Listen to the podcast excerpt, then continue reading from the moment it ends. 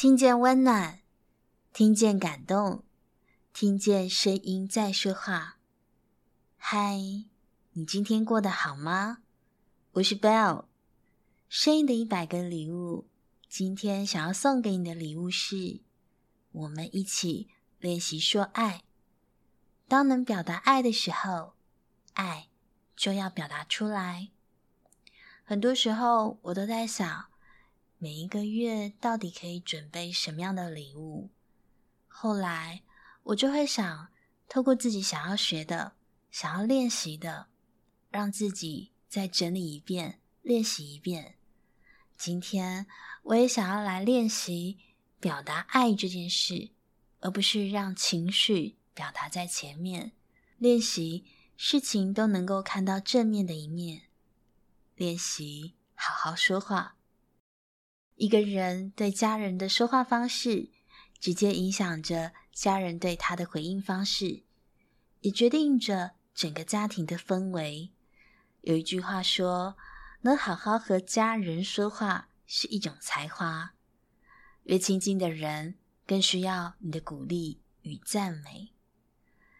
人们总是倾向于用最响亮的声音批评他们的配偶。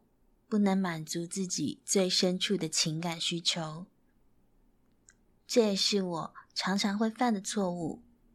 而今天，我们就来练习用爱的语言，用赞美、鼓励和感谢代替批评，让幸福感倍增。一开始，我想先分享一个小故事。有一对姐妹，她们从小一起长大。因为妹妹非常的漂亮，姐姐相对而言就长得比较普通。求学的时候，妹妹得到很多人的重视，姐姐就变得比较不被关注。之后，她们各自嫁人，当她们又同时出现在众人面前时，很多人认错两人，因为原本比较不起眼的姐姐，如今看起来容光焕发。很多人好奇到底发生什么事。原来姐姐的先生嘴巴非常甜，常常赞美她，对她表达爱。久而久之，姐姐就看起来越来越年轻。有句话说：“Happy wife, happy life。”老婆这种生物就是你越宠她，她就越可爱、越漂亮，而你就越幸福。而从这个小故事中，就可以知道赞美的力量，还有说爱的语言的力量。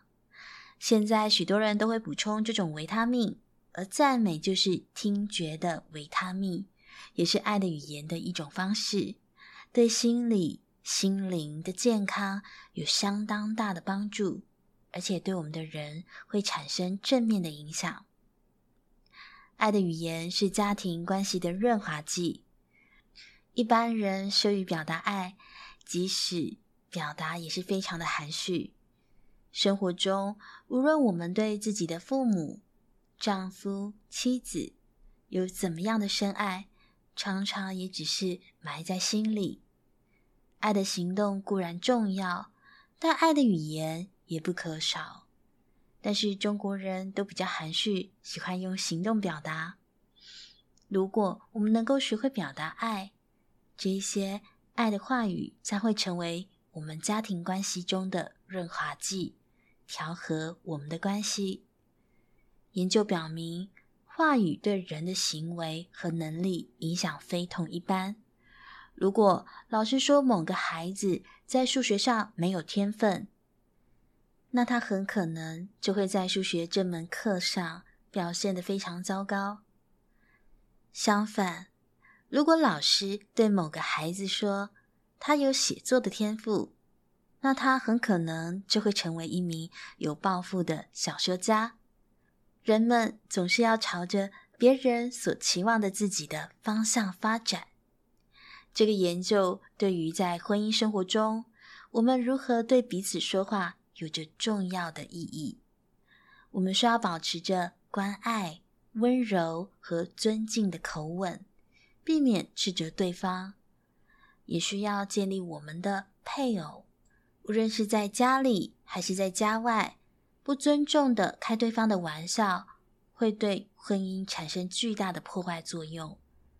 用话语使对方感受到被爱，是只要借着话语来肯定对方。这涉及我们如何表达称赞，如何说谢谢你，如何鼓励对方，如何表达善意，以及如何提出请求。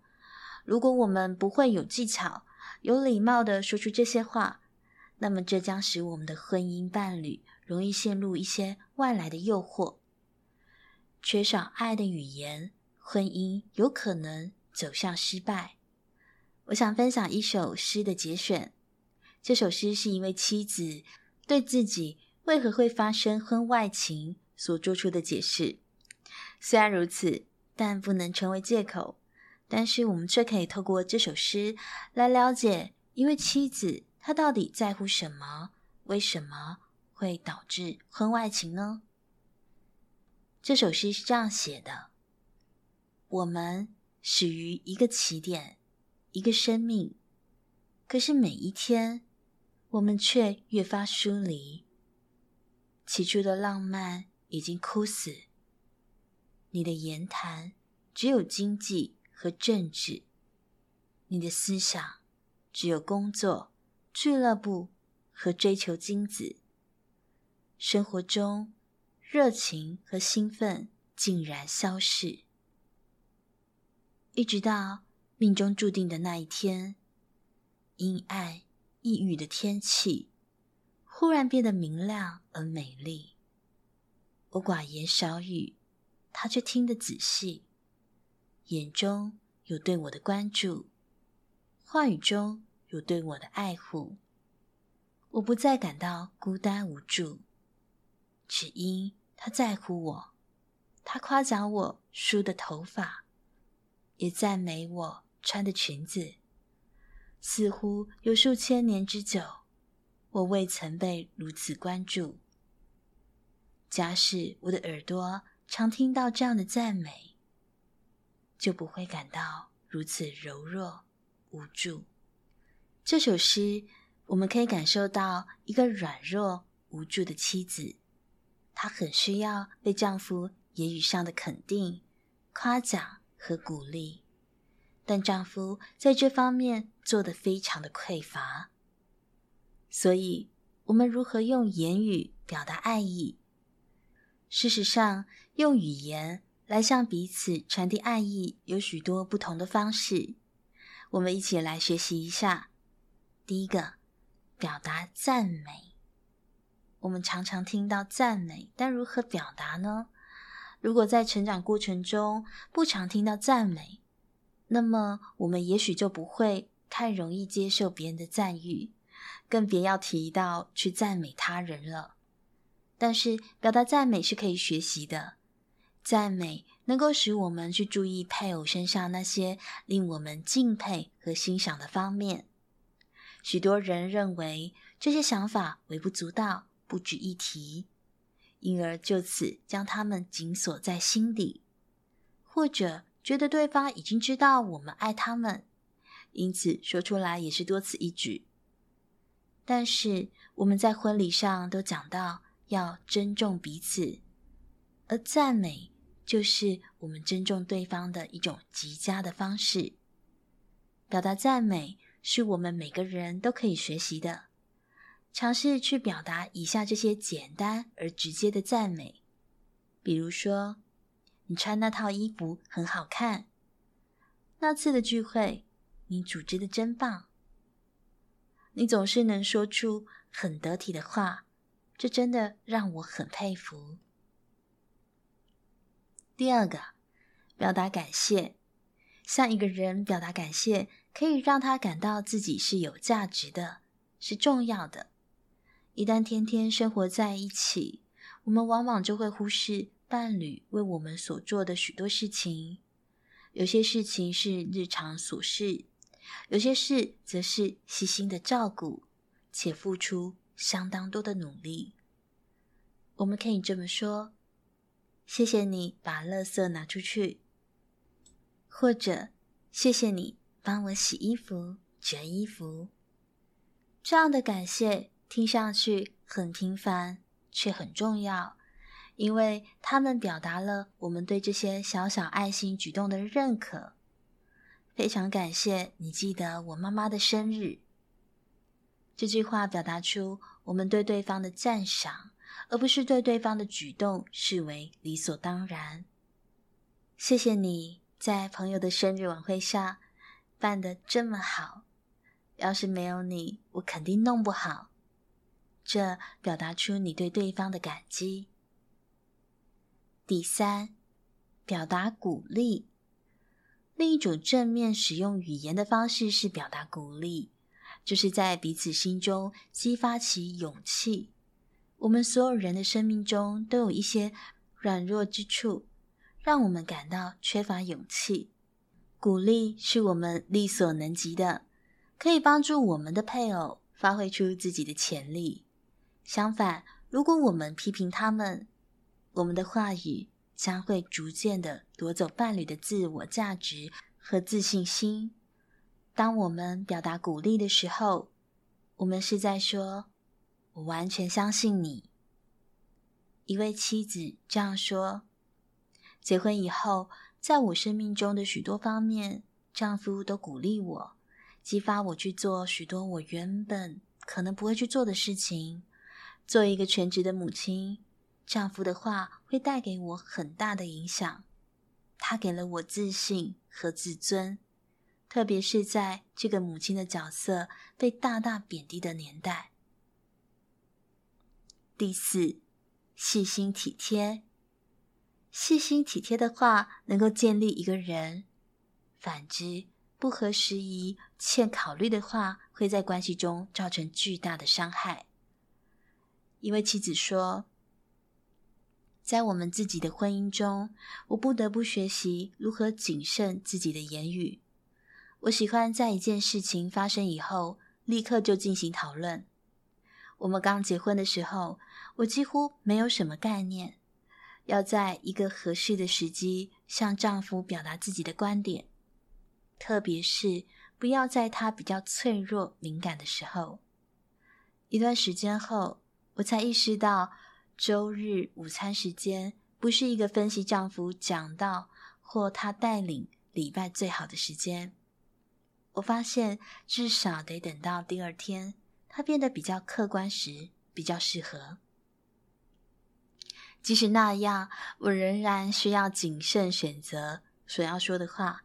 我并不是在鼓吹话而不实的奉承，但是要使我们的话语友善，肯定能激励和建立对方，就需要有意识的努力。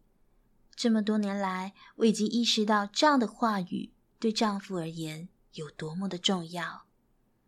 对他而言，肯定性的言语。是他感受到我爱他的关键方式。这样的话语给了他自信的基础，进而影响到他生活的方方面面。第五，提出请求。在婚姻中，提出要求、提出请求有着天壤之别。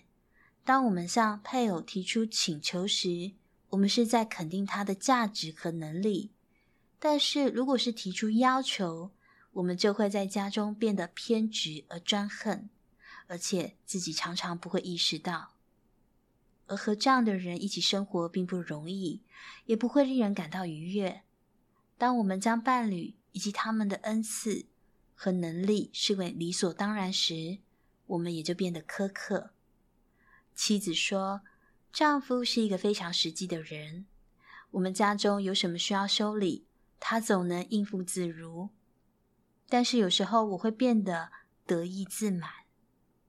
有一次，我对他这么说：“你还没有把那个孔修补好是吗？明天我要用自行车的。”其实有一种更好的表达方式是：“老公，你能在明天之前帮我把自行车轮胎上的那个孔修好吗？”其实这样的请求。为他提供一种可能性，就是借着回应我的请求来表达他对我的爱意。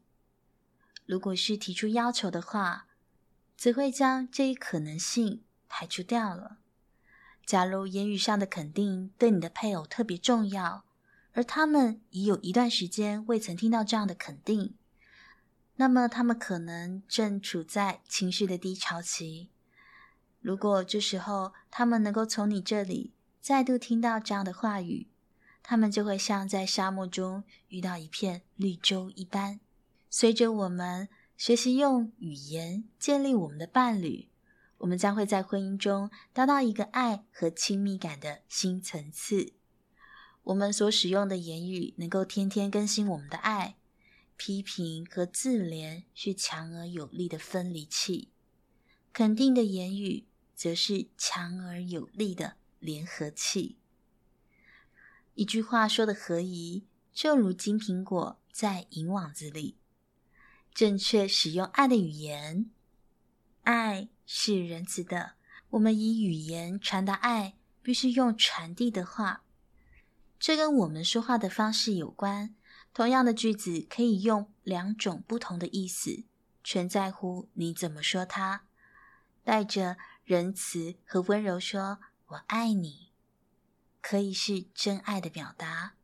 可是，如果是“我爱你”，一个充满问号的“我爱你”。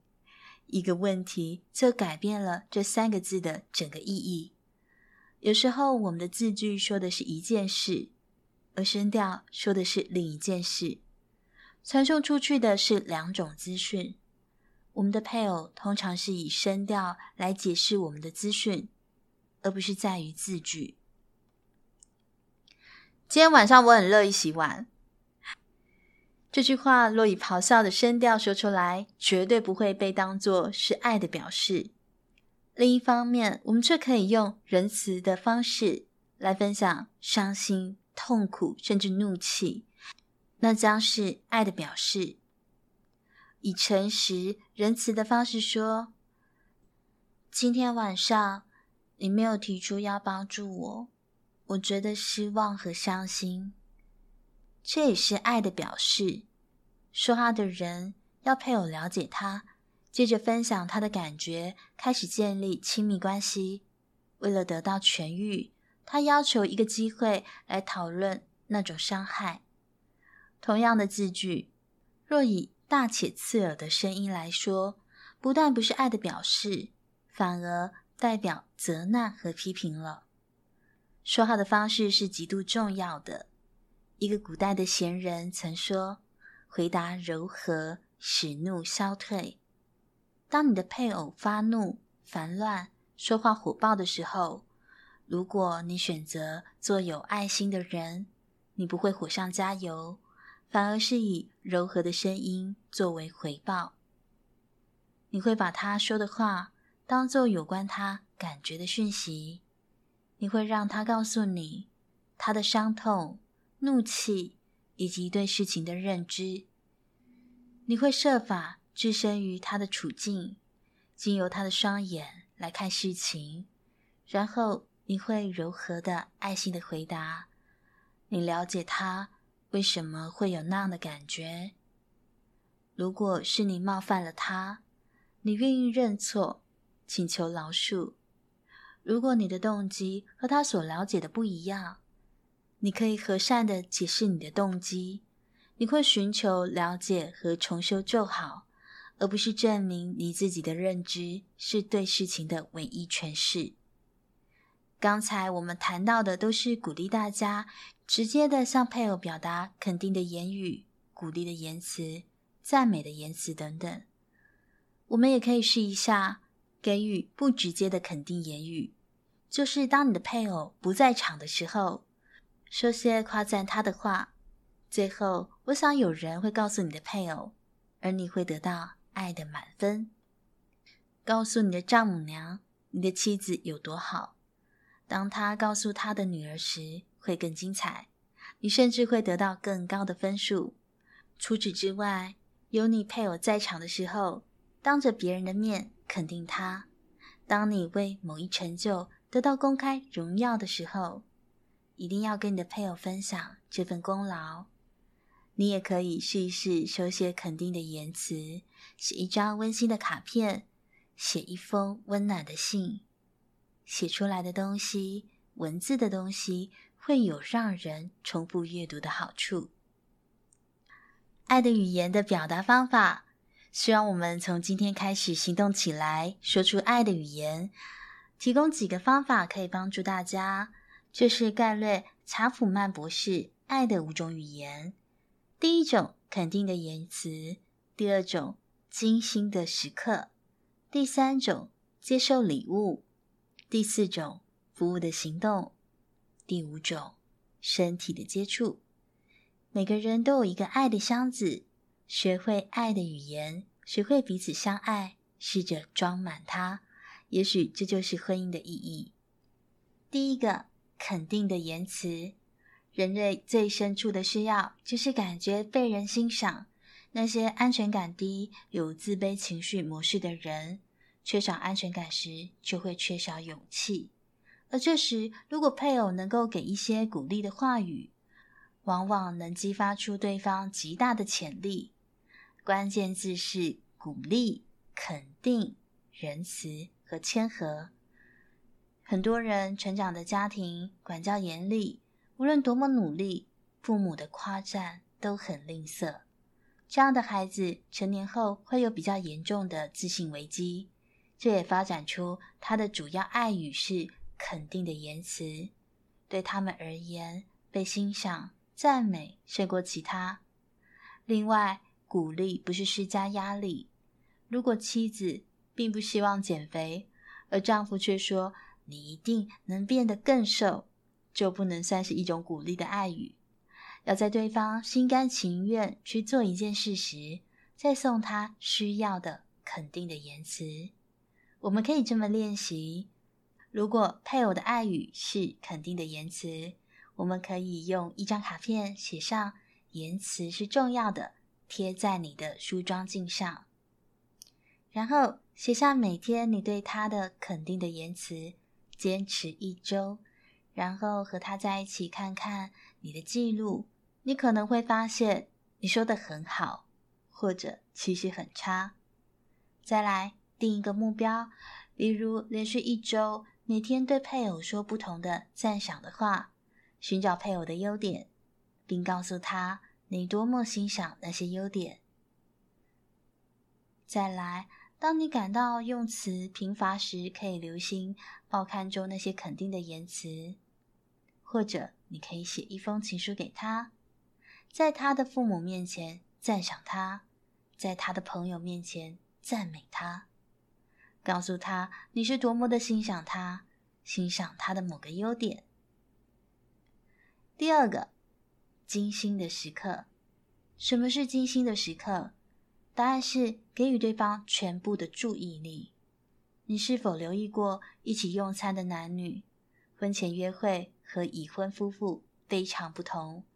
前者彼此注目，后者则东张西望，或者各自划着自己的手机。所以，称得上精心的时刻，必须是全神贯注的交谈，或是一顿只有你们两人的烛光晚餐，也可以是手把手的散步。活动其实是次要的，重要的是花时间锁住对方的情感。即便你笨嘴拙舌，也不要担心不能送出精心的时刻。你只需要点头说：“哦，是这样啊，好吧。”相信也能收到效果。你的配偶并非指望你拿什么主意，他在意的就是你能全心的陪伴他。如果你的配偶的爱语是精心的时刻，那么你可以这么做。比如一起散步，问对方：“你童年最有趣的事是什么？”非常专注的听他说话。或者，请配偶列一张单子，写上他喜欢跟你一起做的五种活动，在接下来的五个月，每一个月做一种。或者，你也可以问问他，和你说话的时候，他最喜欢待在哪里？什么时候？想一种他非常喜欢，而你却很少过问的活动，比如买彩票、看运动赛事、告诉他接下来的这个月里，你希望和他可以参与一次。再来，你也可以每天找些时间分享当天的趣闻。在未来的一段时间，安排只有你们两个人的旅行。第三，接受礼物。礼物是爱的视觉象征，它可以是买来的、自己做的，或是找到的。礼物是一件提醒对方“我还爱着你，我很关心你”的东西。事实上，这是最容易学习的爱的语言之一。关键字：礼物和金钱，把自己当成礼物。如果你的配偶的爱语是接受礼物，你可以尝试一次礼物的大展示。早上送他一块巧克力，下午发条情话短信，晚上送他一束鲜花，观察他的反应。如果他又惊又喜，恭喜你。他的爱语就是接受礼物，或者你可以亲自动手做礼物。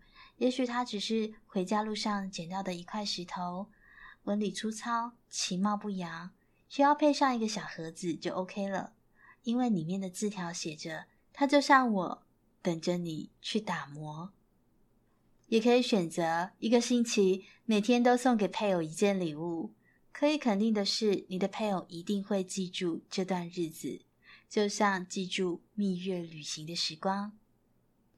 再来，争取礼物的点子，只要你的配偶无意中说出“我喜欢什么什么”，你就悄悄的把它记下来。最重要的，一定不能忘记长存之爱的礼物，比如结婚纪念、生日等等。也许在某个地方种棵树。既有创意，也能向别人夸耀。第四，服务的行动，就是指配偶想要你做的事，你替他服务，因而使他高兴，表示他的爱。当男女热恋时，为对方服务是自愿的，甚至费尽心机。但婚后，很多人变得完全不同了。有一位妻子说：“结婚前我在家，他总会陪我一起洗碗。”现在他连回我娘家都不愿意。咨询师问男人：“为什么呢？”男人回答：“恋爱时不去他家，我就见不到他。这方面他父母管得挺严的。而我觉得帮他做这做那也很自然，是为我爱的人做。婚后我不做，是因为父亲在家里就从不做这些。我不是不愿意他回娘家。”但我希望一周中有三天，我下班回家时，晚饭就已经做好，而他根本做不到。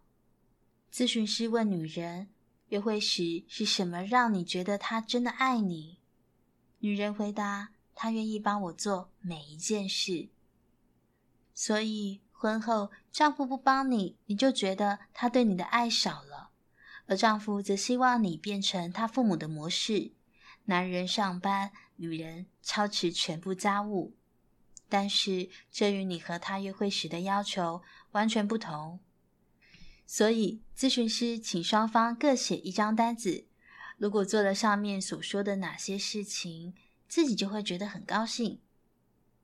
妻子的单子是希望他下班后能替我照顾孩子，尤其是我做饭的时候，至少一个月陪我回娘家一次。不要让我没面子。和朋友打篮球时，偶尔带我去看看。不要周末总留我一个人在家忙家务。丈夫的单子是，在我回家前，他至少开始做饭，这样四十分钟内就能开饭。每天起床后，他能铺床。每个星期和我父母通一次电话。如果配偶的爱语是服务的行动。你可以在单子上列得更多，比如十个，并请对方按重要性排序。如果经济允许，可以雇人完成你的服务行动。另外，还可以问对方：如果这个星期我可以做一次特别服务，你想要什么？相信不久之后，你的配偶的爱的箱子就会满起来。最后一个，身体的接触。肢体接触是人类感情沟通的一种微妙方式，也是爱的表达有力的工具。性生活只是这种爱的语言的方式之一。牵手、亲吻、拥抱、抚摸，都是身体的接触。对有些人来说，身体的接触是他们最主要爱的语言。缺少了它，他们就感觉不到爱。需要注意的是，如果你伤害过你的配偶，比如轻微的暴力，一定要请求对方的宽恕。另外，要和配偶讨论喜欢的身体接触是哪一种。关键字：触碰、抚摸。如果你的配偶的爱语是身体的接触，你可以这么做：吃饭时用膝盖或者是脚轻轻碰配偶的膝或脚。注意不要触碰脚下宠物狗的那种感觉，或者配偶在做饭或是看电视时，你从后面轻轻的抱住他，至少五分钟，直到他不要你这样为止。当然，你要克服立刻拥他进卧室的冲动，或者你也可以在浴缸里放满温水，然后对配偶说：“想不想一起来？”在散步的时候，你可以拉着他的手。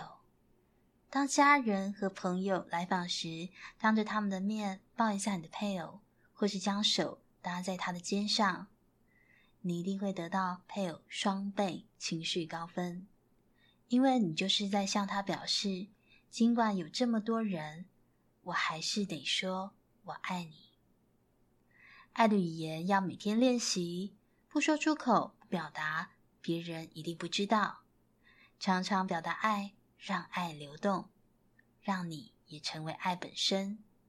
这是今天分享的内容，希望你会喜欢。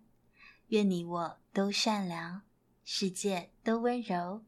愿你的生命中有所爱的人，愿你尽情温柔的活着。我是 Bell，把声音当做礼物送给你，传递爱和温暖在这个世界里。如果你喜欢我们分享的内容，欢迎您订阅我们的 Podcast，给我们五星评分及赞助我们，也邀请您留言分享你的收获或是感动，这将是给我们持续制造礼物的动力。谢谢你的聆听，我们下次再见。